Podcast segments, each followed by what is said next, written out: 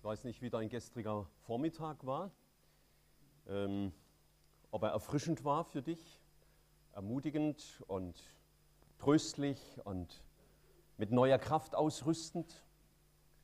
Kannst ja mal überlegen, was gestern Vormittag so dich bestimmt hat, was du gemacht hast. Also ich hatte einen sehr erfrischenden Vormittag, einen sehr ermutigenden Vormittag, einen Vormittag, an dem ich hinterher voll Freude und Dankbarkeit und Anbetung war. Und zwar, weil ich am Gebetsvormittag war. Und ich wünschte dir, du hättest diese Zeiten auch erleben können. Vielleicht war es absolut nicht möglich, aber ich möchte uns immer wieder sagen, das sind Zeiten, die Gott uns schenkt.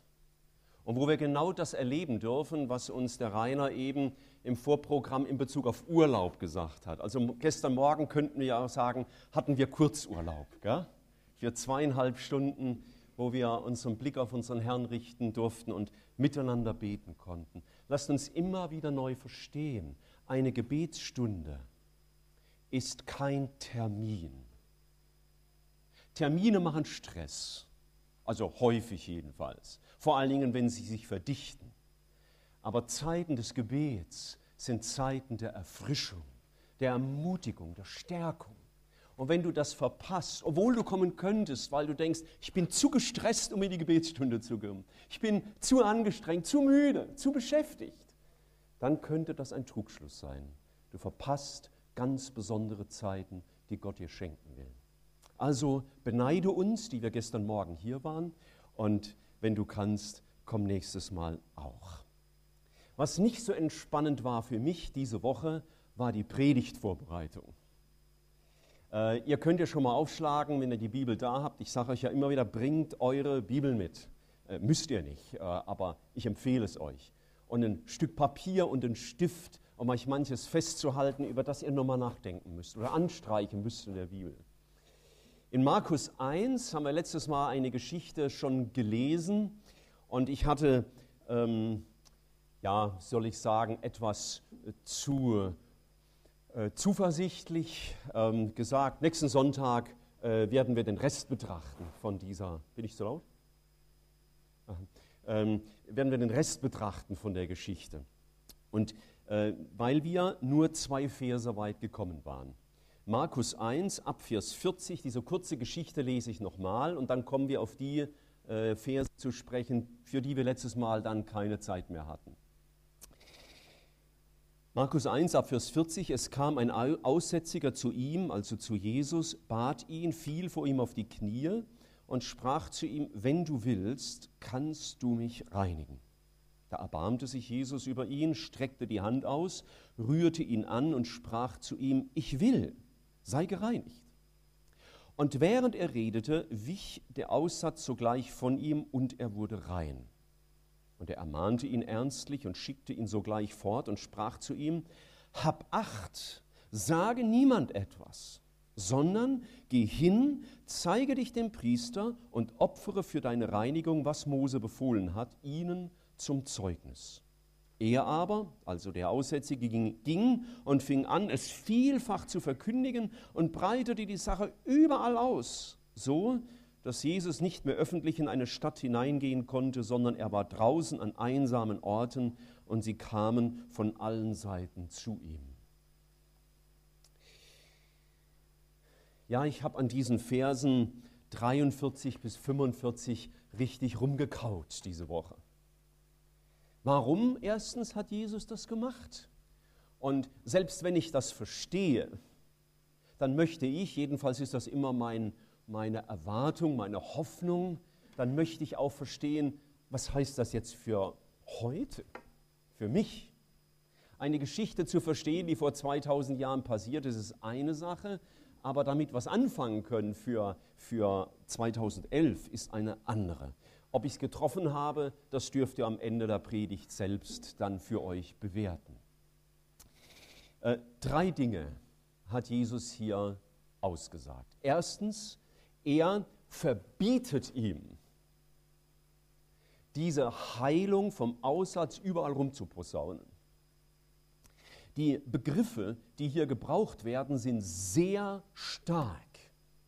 Was hier ersetzt ist, übersetzt ist mit ähm, er ermahnte ihn, äh, wird an anderen Stellen verwendet, auch verwendet für Ausdrücke wie er hat ihn bedroht oder ihn angefahren. Also das war jetzt nicht so ganz freundlich, sanft. Könntest du bitte vielleicht da mal die nächste Zeit äh, nicht darüber sprechen, sondern das war eine sehr klare Ansage, fast schroff. Und dann heißt es, ähm, er ermahnte ihn äh, ernstlich und schickte ihn fort. Das gleiche Wort wird verwendet, um zu sagen, um auszudrücken, wenn jemand hinausgeworfen wird. Zum Beispiel, wenn Jesus Dämonen ausgetrieben hat aus Besessenen, da wird genau das gleiche Wort verwendet. Also mit der Autorität, mit der Strenge, mit der Klarheit, mit der Direktheit, mit der er zum Beispiel Dämonen austreibt, sagt er jetzt auch diesem Aussätzigen ganz ernst, halt den Mund.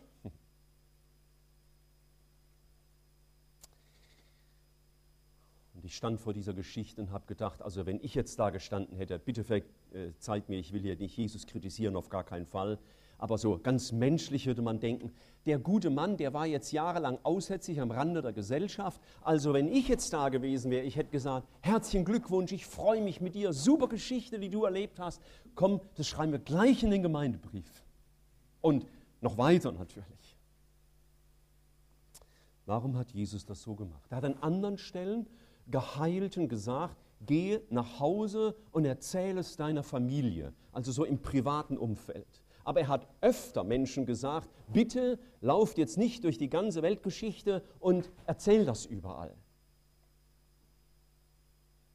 Warum? Nun, in diesem, äh, in diesem Zusammenhang wird uns das einigermaßen schnell deutlich. Jesus hatte nämlich im Vers 38 gesagt, äh, zu seinen Jüngern, lasst uns in die umliegenden Orte gehen, damit ich auch dort verkündige. Er wollte also durch die Orte gehen und predigen. Und was wollte er predigen? Das steht wiederum in Vers 15. Die Zeit ist erfüllt und das Reich Gottes ist nah herbeigekommen. Tut Buße und glaubt an das Evangelium. Jesus wollte sich also auf den Weg machen für eine Predigtreise und wollte den Menschen klar machen, was ihr braucht, ist Umkehr von eurer Sünde und Glaube an das Evangelium. Das wollte er verkündigen. Aber nachdem der Aussätzige jetzt überall rumgerannt war und allen erzählt hat, was er für tolle Geschichten erlebt hat und wie er vom Aussatz geheilt worden war, war die Welt erfüllt von Wundern und wohin Jesus dann gekommen wäre, es, hätte es ein Thema gegeben. Ich muss auch gesund werden und meine Probleme müssen gelöst werden und die Leute hätten nur auf eines gewartet, wie an vielen anderen Stellen auch, nämlich Wunder. Da hätte keiner mehr wirklich zugehört. Sie hätten vielleicht gesagt, okay, Jesus war jetzt eine nette Rede, aber jetzt lass uns mal zum Wichtigsten kommen. Jetzt leg mal los mit dem Heilen. Und genau das wollte Jesus nicht, weil ihm was ganz, ganz anderes wichtig war. Was der Aussätzige hier getan hat, wir wollen ihn nicht verurteilen, wir wollen ja seine Begeisterung und seine Erleichterung und Befreiung natürlich menschlich verstehen, aber was er getan hat, ähm, die, die Wunderbegeisterung, die er ausgelöst hat, hat die Herzen zugemacht für das, was Jesus eigentlich den Menschen hat nahebringen wollen, nämlich die Verkündigung des Wortes Gottes, die, die Buße, die, das Erkenntnis ihrer eigenen Sündhaftigkeit vor Gott und das, was Gott in ihrem Leben ändern will.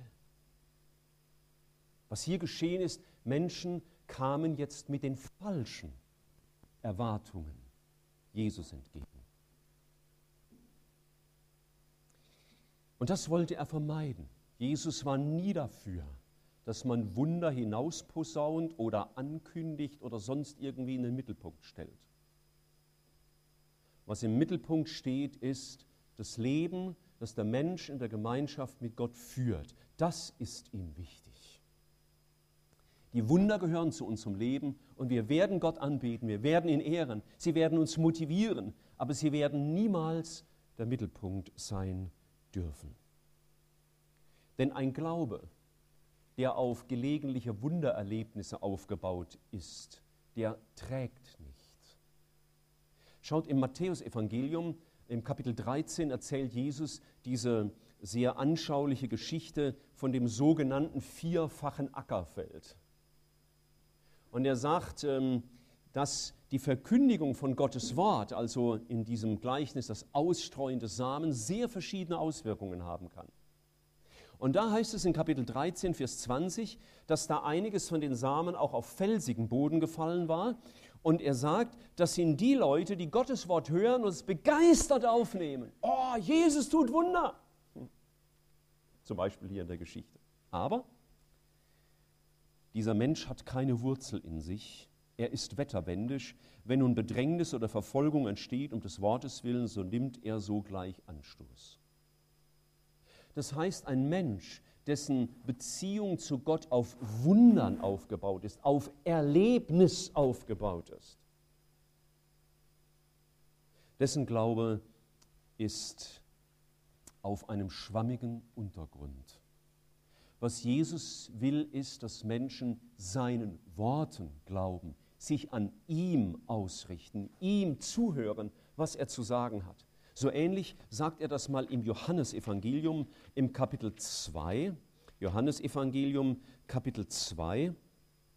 Da heißt es zunächst, ähm, der Johannes schreibt eine Geschichte und blendet, aus auf, äh, blendet um auf die Zeit nach der Auferstehung und sagt, als Jesus nun von den Toten auferstanden war, dachten seine Jünger daran, dass er ihnen dies gesagt hatte. Und jetzt pass auf. Und sie glaubten der Schrift und dem Wort, das Jesus gesprochen hatte.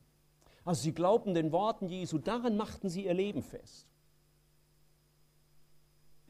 Und jetzt blendet der Johannes zurück in die Geschichte, die er eigentlich erzählen will und sagt, als aber am Passafest in Jerusalem, als er, Jesus am Passafest in Jerusalem war, glaubten viele an seinen Namen, weil sie seine Zeichen sahen, die er tat. Da waren also Leute begeistert von den Wundern, die er tat. Die Worte Jesu wollten die Herzen verwandeln. Und die Wunder, die haben nur äußerliche Wirkung.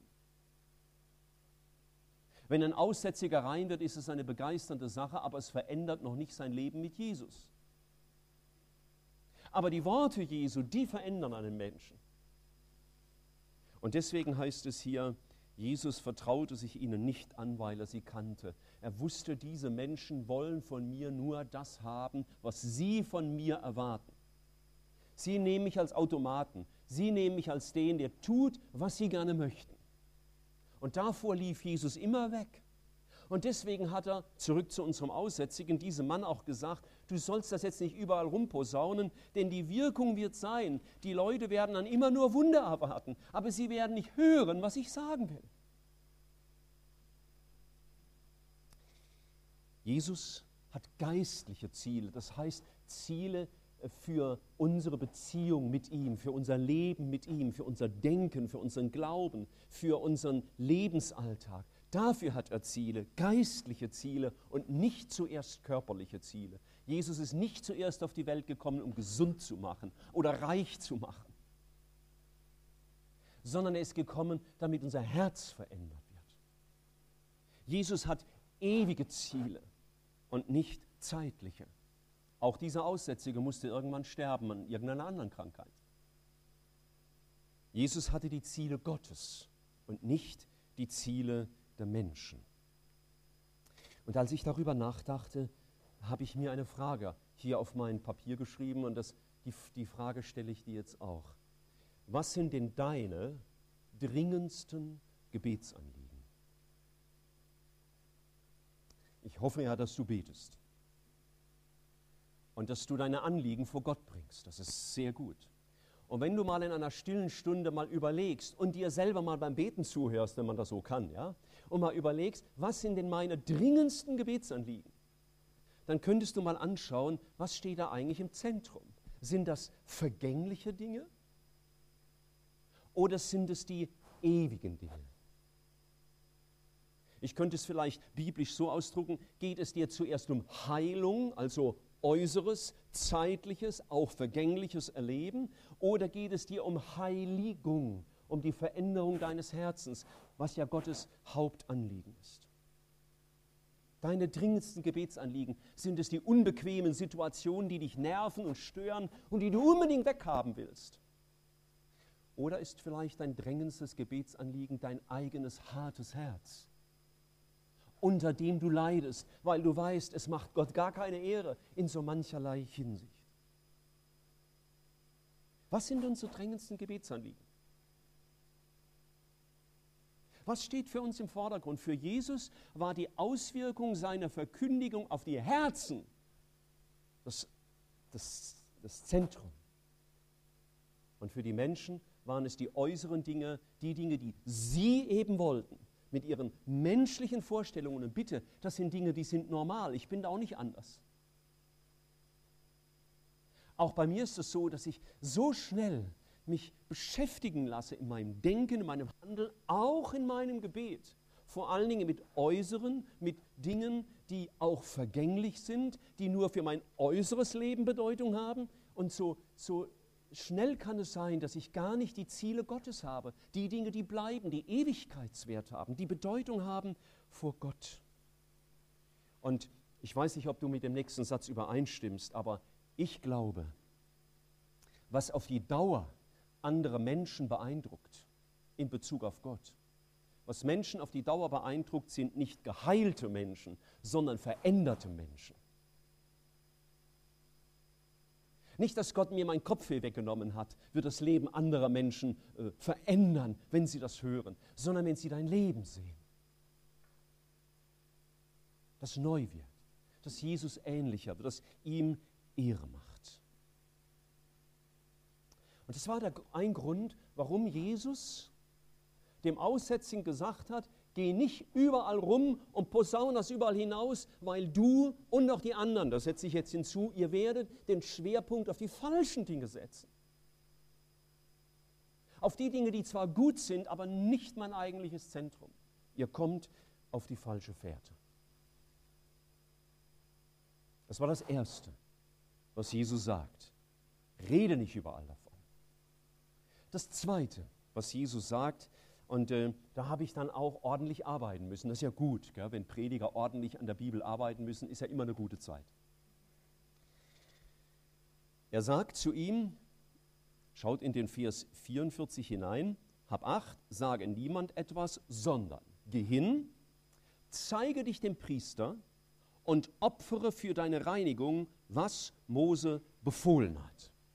So, ähm, wenn man das jetzt so liest und die Zusammenhänge nicht kennt, dann dann denkt man ja, pff, warum? Okay, man ist ja unter anderem deswegen in einem Gottesdienst, dass man, wenn man etwas nicht weiß, etwas dazulernt. Und ich hoffe, dass ich euch das, was ich selber gelernt habe, auch gut weitergeben kann. Zunächst einmal. Im dritten Buch Mose, im Kapitel 13 und 14, wird beschrieben, wie die Gesellschaft und wie die Priester als geistliche Führer mit denen umgehen sollten, die aussätzig waren die Lepra hatten. Da gab es bestimmte Bedingungen für das soziale Leben wegen der Ansteckungsgefahr und es gab Aussagen wegen, äh, in Bezug auf das geistliche Leben, weil der Aussatz wie ein Synonym, wie ein Beispiel dessen galt, dass der Mensch unrein ist und so mit Gott nicht in Verbindung kommen kann. Ein Aussätziger durfte nicht in den Tempel kommen. Unter äh, zwei Ausnahmen. Erstens, das ist eine ganz interessante Geschichte, Schade, ich konnte unseren Arzt nicht sprechen, hätte ich gern mal näher erfahren, warum das so war. Wenn der Aussatz einen Menschen von Kopf bis Fuß überall bedeckt hatte, dann durfte er kommen. Dann war er offensichtlich nicht mehr ansteckend. Der ganze Körper war vom Aussatz bedeckt. Keine gesunde Stelle mehr. Der Aussatz ist ein Sinnbild für die Sündhaftigkeit des Menschen, weil der Aussatz zerstört und deformiert und sich fortpflanzt und alles durchdringt, so wie die Sünde das auch tut. Und was Jesus will, ist, dass du verstehst, mit deinem ganzen Sein, nicht nur mit gelegentlichen Ausrutschern, bist du, wenn Jesus dich nicht neu macht, ein Sünder. Jemand, der kein Recht hat, mit Gott Gemeinschaft zu haben und in den Himmel zu kommen. Was Gott dem Menschen deutlich machen will, ist, dass er nicht nur manchmal Fehler macht, sondern dass er ein Sünder ist. Jemand, der von sich selbst aus Gott nicht zufriedenstellen kann, der nichts tun kann, um seine Sünde ungeschehen zu machen und nichts tun kann, um in den Himmel zu kommen. Deswegen hat Paulus mal später gesagt, in mir, in meinem Fleisch und Blut wohnt nichts Gutes. Das heißt ja nicht, dass der alles falsch gemacht hat. Dass der nur den ganzen Tag gesündigt hat, das steht da ja nicht. Aber er wollte damit aussagen, in mir ist gar nichts, was mich vor Gott gerecht sprechen könnte und was mich in den Himmel bringen kann. Und das muss der Mensch begreifen. Ich stehe mit leeren Händen da und ich kann den Himmel nicht erzwingen für mich. Und wenn der Mensch das bekennt, Herr, ich habe keine Chance, ich bin ein Sünder, ich bin verloren, ich kann gar nichts tun, was mir den Himmel verdient, dann ist er richtig vor Gott, dann ist er willkommen, wie der, der vom Aussatz ganz bedeckt war, der durfte kommen. Und mit dieser Haltung will ich immer wieder vor Gott stehen. Herr, ich muss dir nichts beweisen mit meiner Frömmigkeit, um, dir, um mir damit irgendwie dein Wohlwollen oder deine Anerkennung oder gar den Himmel zu verdienen. Alles, was mich angenehm macht vor dir und alles, was mir den Zugang in den Himmel irgendwie ermöglichen könnte, das musst du machen. In mir ist nichts, gar nichts aus meiner eigenen moralischen Kraft.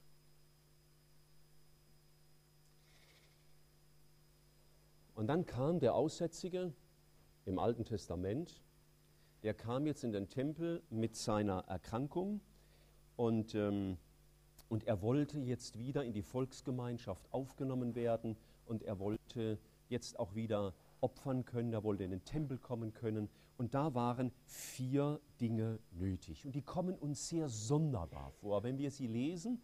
Aber die Bibel ist ja voller Bilder und ich muss euch heute Morgen ein bisschen anstrengen. Und ich hoffe, es wird begreiflich. Vier Dinge musste ein Aussätziger tun oder bringen, um, nachdem er mit seiner Aussatzerkrankung gekommen war, wieder aufgenommen zu werden in die religiöse Gemeinschaft. Das Erste, er musste zwei Vögel bringen. Zwei Vögel. Denken wir, huch, sonderbar.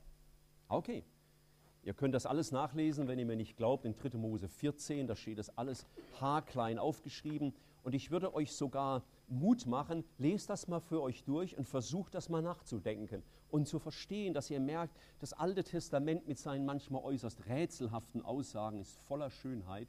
Und wie die Bibel es behauptet, das Alte Testament zeigt uns in vielen Bildern, wie Jesus ist. So, was soll er mit den zwei Vögeln tun? Den einen sollte er schlachten, das Blut in ein Gefäß sammeln und jetzt sollte er den zweiten Vogel nehmen ihn in das Blut tauchen und dann fliegen lassen. Wenn wir jetzt dabei gestanden hätten, wir gesagt, oh, oh, komisch, eklig, brutal. Was bedeutet das?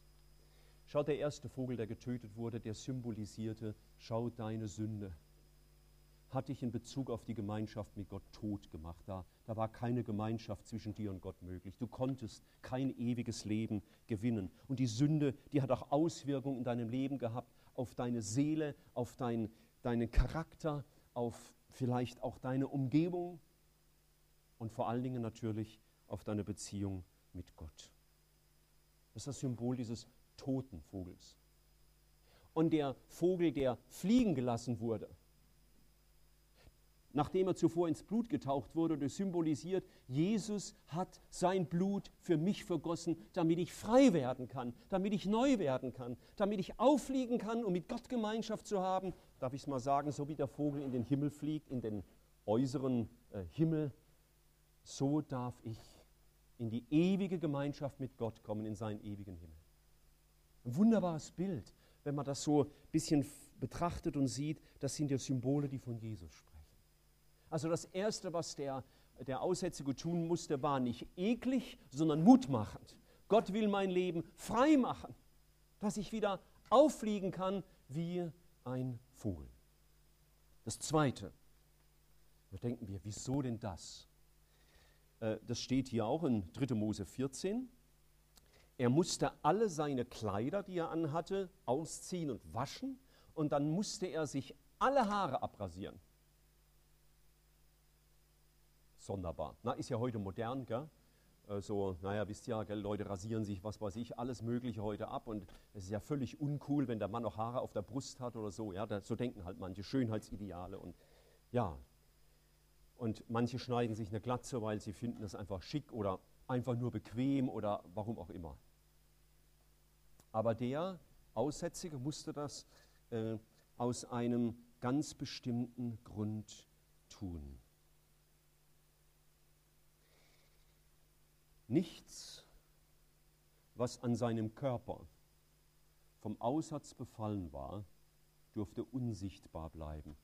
Weder durch Kleidung noch durch zum Beispiel die Haare seines Kopfes bedeckt. Es musste alles offenbar werden, musste alles sichtbar werden, musste alles deutlich werden. Da gab es eine schöne Geschichte im Alten Testament und da hat Gott es zugelassen, dass ein Mensch in eine Versuchung kam.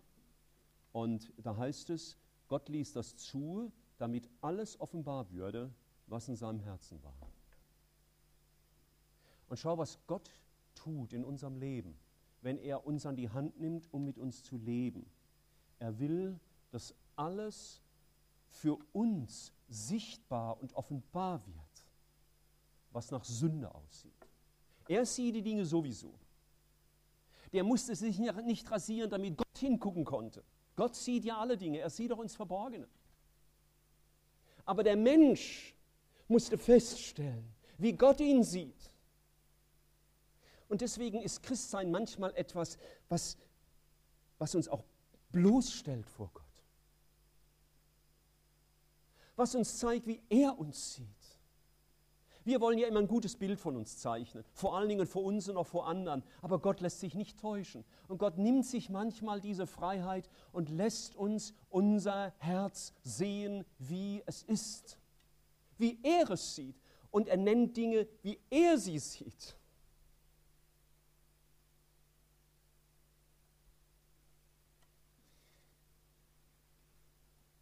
Gott, auch wenn er uns Sünde vergibt, arbeitet an uns.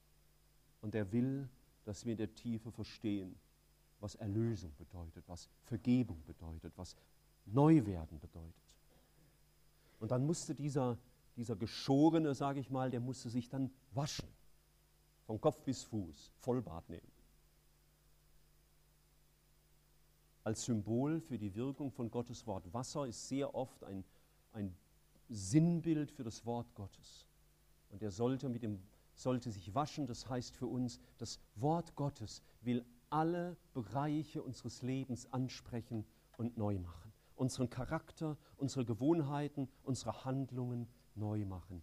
Dass sie Jesus Ehre machen.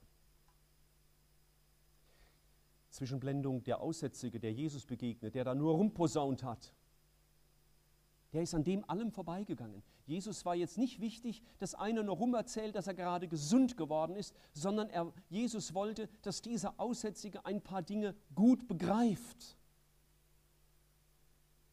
Und er will es auch bei uns. Jesus ist nicht oberflächlich. Aber Jesus liebt uns so sehr, dass er auch nicht um die verborgenen Dinge unseres Lebens herum geht und äh, wie wir so sagen, wie die Katze um den heißen Brei herumgeht, sondern er spricht die Dinge an. Dann, wenn er es für richtig hält, dann spricht er die Dinge an, die er als Gott ansprechen muss.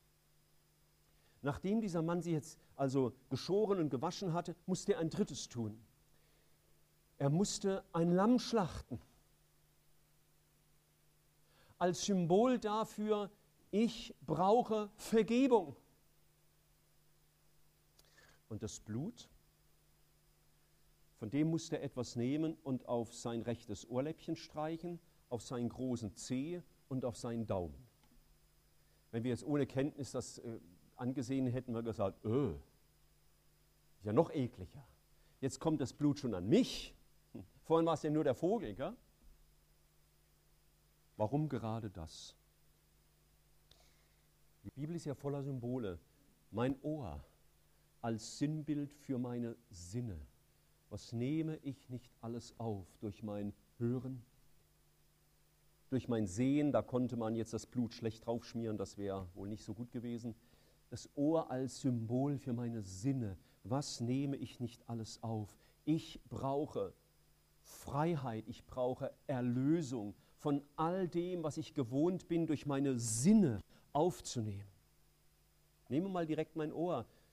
Jesus weiß, was du dir alles anhörst.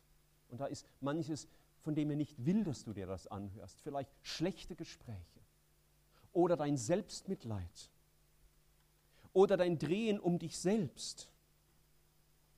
Vielleicht sogar auch Musik, die aus einer Quelle kommt, die dazu gemacht ist, Gott zu verunehren und Hemmungslosigkeit und, und Selbstsucht und, und auch, ähm, ja, wie soll ich sagen, Rebellion auszudrücken, wie wir sie ja heute in unserem modernen äh, Musikgeschäft haben. Solche Musik ist nichts, was mein Leben fördern könnte und auch nichts, was ich für das Reich Gottes benutzen könnte.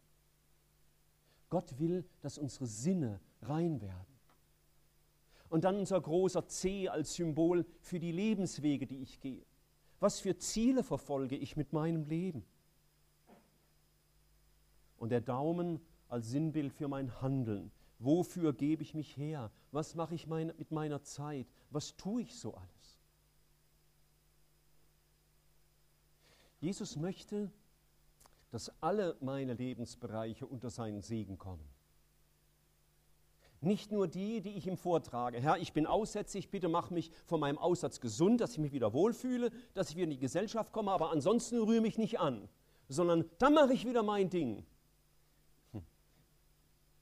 dann würde mein Leben weiterhin an dem Ziel Gottes vorbeigehen, das er für mein Leben hat, und mein Leben würde keine Frucht bringen, die für die Ewigkeit Bestand hat. Gott will in allen Lebensbereichen auch Vergebung bewirken, da wo es nötig ist. Also die Vögel und dann die Sache mit den Haaren und dem Bart und dann die Lämmer und da muss er noch was machen. Er sollte nämlich auch Öl bringen, um es jetzt kurz zu machen. Und von diesem Öl sollte etwas ebenso auf sein Ohrläppchen, auf seinen großen Zeh und auf seinen Daumen gestrichen werden. Das Öl in der Bibel ist ja oft ein Bild für den Heiligen Geist, das heißt für die Kraft, für die Befähigung, die Gott mir schenkt, das Leben zu führen, das er fordert. Weil ich bin ja aus mir selbst mit den Forderungen Gottes überfordert. Und Gott schenkt seinen Heiligen Geist. Deswegen ist Pfingsten für uns ein wunderbares, wichtiges Fest, dass wir daran denken. Gott hat mich befähigt. Gott rüstet mich aus. Gott schenkt mir seine Kraft, damit mein Leben neu werden kann.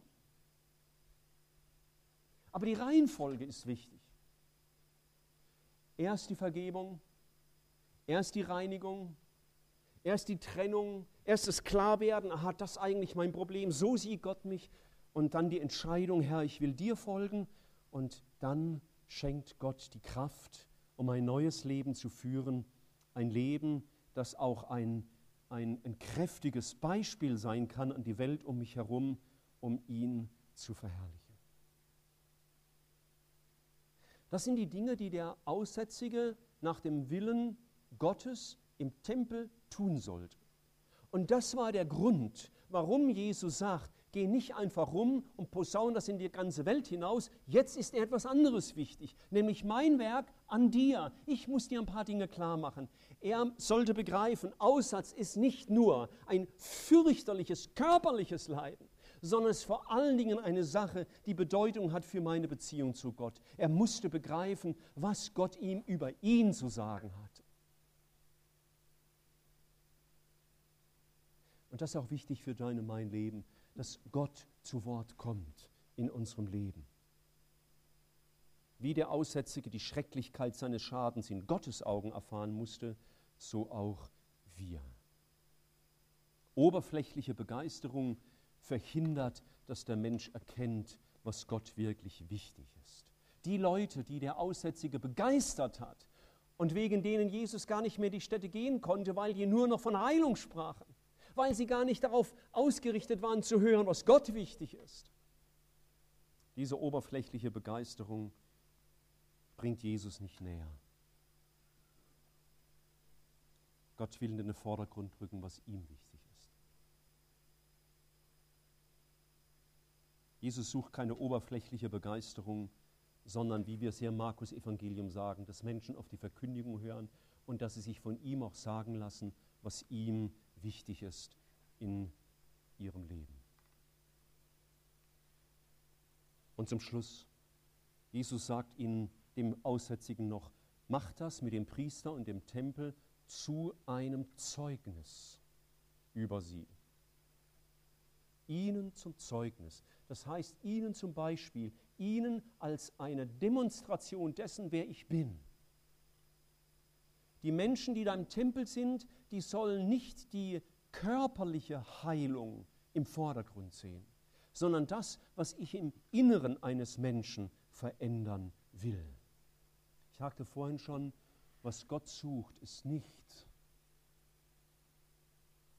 und das auch Menschen auf die Dauer beeindruckt, ist nicht eine äußerliche Heilung, sondern die Erneuerung des Herzens. Nicht die geheilte Gesundheit, sondern das geheilte Leben. Das ist ihm wichtig. Und das sollte er verkündigen. So wie Jesus es mal in der Bergpredigt sagt, euer Licht soll leuchten vor den Leuten, dass sie eure guten Werke sehen und euren Vater im Himmel preisen. Sie sollen euer Leben sehen. Von dem, sie sollen das sehen, was Jesus verändert hat. Was Jesus in eurem Herzen neu gemacht hat, in eurem Verhalten, in eurem Denken. Das sollen sie sehen, dass sie merken, Jesus macht Menschen neu. Sie sollen nicht nur begeistert sein davon, dass Jesus das tut, was den Menschen gefällt. Und ich schließe die Predigt ab mit dem Rückblick auf den Anfang der Geschichte. Und damit leite ich schon über zum Abendmahl. Der Rainer wird uns nachher noch ein paar äh, äußere Dinge sagen, aber wir werden jetzt gleich, da ist es Abendmahl vorher. Und schaut dieses Abendmahl, für, für was für Menschen ist das da? Für Leute wie dieser Aussätzige. Für Menschen, die begreifen, ich darf an Jesus denken, ich aus mir selber, ich könnte mich Jesus nicht nähern. So wie es für den Aussätzigen unmöglich war, sich selber zu heilen, so kann ich mich unmöglich Gott angenehm machen. Und wenn Gott auch ernst zu meinem Herzen reden muss und, und vielleicht auch alles Verborgene mir deutlich machen will, um zu zeigen, schau Michael, so sehe ich dich. Das sind noch manche Dinge, über die erschrecken wir. Diese Menschen, die sich das sagen lassen und dann auf Jesus sehen, die sind willkommen zum Abendmahl. Zum Abendmahl sind nicht die willkommen, die sagen, also ich bin jetzt so ungefähr perfekt und deswegen darf ich zum Abendmahl kommen. Ganz im Gegenteil. Sondern solche, die es machen wie der Aussätzige, der kam mit seiner Not zu Jesus und fiel nieder zu ihm und sagte, du kannst mich reinigen. Die, die begreifen, ich brauche Jesus, ich brauche seine Vergebung, ich brauche es, dass ich neu werde, er muss mich neu machen, die sind willkommen auch beim Abendmahl. Du musst heute Morgen kein Zeugnis mitbringen können, ich war jetzt eine ganze Woche sündlos. Das wird dir sowieso keiner glauben, dieses Zeugnis würde von Jesus nie unterschrieben werden. Aber du sollst einer sein, der sagt, ja Herr, das stimmt. Das und das und das stimmt. Das war nicht richtig, das war Schuld, das war Sünde. Aber ich darf zu dir kommen. Die sind bei ihm willkommen.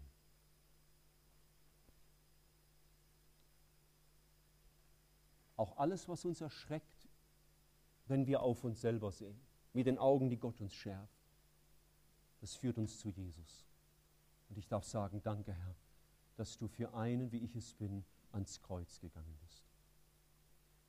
Du bist also zum Abendmahl eingeladen, wenn du deine Schuld, deine Sündhaftigkeit erkennst und dass du auf Jesus angewiesen bist. Und dass er genügt. Und dass er dein Heiland ist. Und dass er der ist, dem du dich ausgeliefert hast, damit er dein Leben neu macht. Und dann kommt dieses, mir geht das immer noch nach, dieses wunderbare Bild, erinnert ihr euch noch, wenn der letzten Sonntag da war, was Jesus mit den Aussätzigen gemacht hat. Er ist hin und hat ihn in den Arm genommen. So liebt er uns. Und da merke ich, das habe ich gar nicht verdient. Vielleicht du, aber ich nicht. Und deswegen weiß ich, wenn Jesus mich heute annimmt und mich im Sinnbild umarmt und sagt, ja Michael, ich weiß. Und ich, ich gebe die Geduld mit dir nicht auf und ich, ich werde weiter an dir arbeiten und ich habe dich lieb und ich freue mich, dass du dich auf mich verlässt, dass ich für dich gestorben bin, dann darf ich auch dieses, diesen Kelch nachher in die Hand nehmen. Wenn er mich in die Hand genommen hat, um mir zu vergeben, dann darf ich auch den Kelch in die Hand nehmen. Und das Brot sind ja Symbole seines Leibes, das, der für mich gebrochen und seines Blutes, das für mich vergossen ist. Dann darf ich mit Freude kommen. So, und jetzt mache ich Schluss. Denn ihr müsstet euch jetzt aufs Abendmahl freuen. Und diese Freude will ich nicht länger hinausschieben. Und wenn Schuld in deinem Leben ist, die dir heute Morgen bewusst wurde, da, wo du jetzt bist, da neige dich und bekenne Jesus deine Schuld und, und nimm seine Vergebung im Glauben in Anspruch. Und wenn du jetzt noch Sachen mit anderen Menschen zu ordnen hast, sag dem Herrn jetzt, Herr, nächste Gelegenheit nutze ich, um mit diesen Menschen diese Dinge, Sachen zu ordnen, an der ich schuldig geworden bin. Und dann nimm mit Freuden und Dankbarkeit das Abendmahl und danke ihm, dass er für dich gestorben ist. Lasst uns noch zusammen beten. Herr Jesus, ich kann nicht behaupten, dass ich alles begriffen hätte aus dieser Geschichte. Aber was ich begriffen habe, das, das packt mich. Und das demütigt mich auf der einen Seite, weil du die unbestechliche Wahrheit bist und du die unbestechliche moralische Instanz. Und auf der anderen Seite, Herr, ist es etwas, was mich sehr freut und dankbar macht und, und jubeln macht, dass du dein Leben für mich gelassen hast.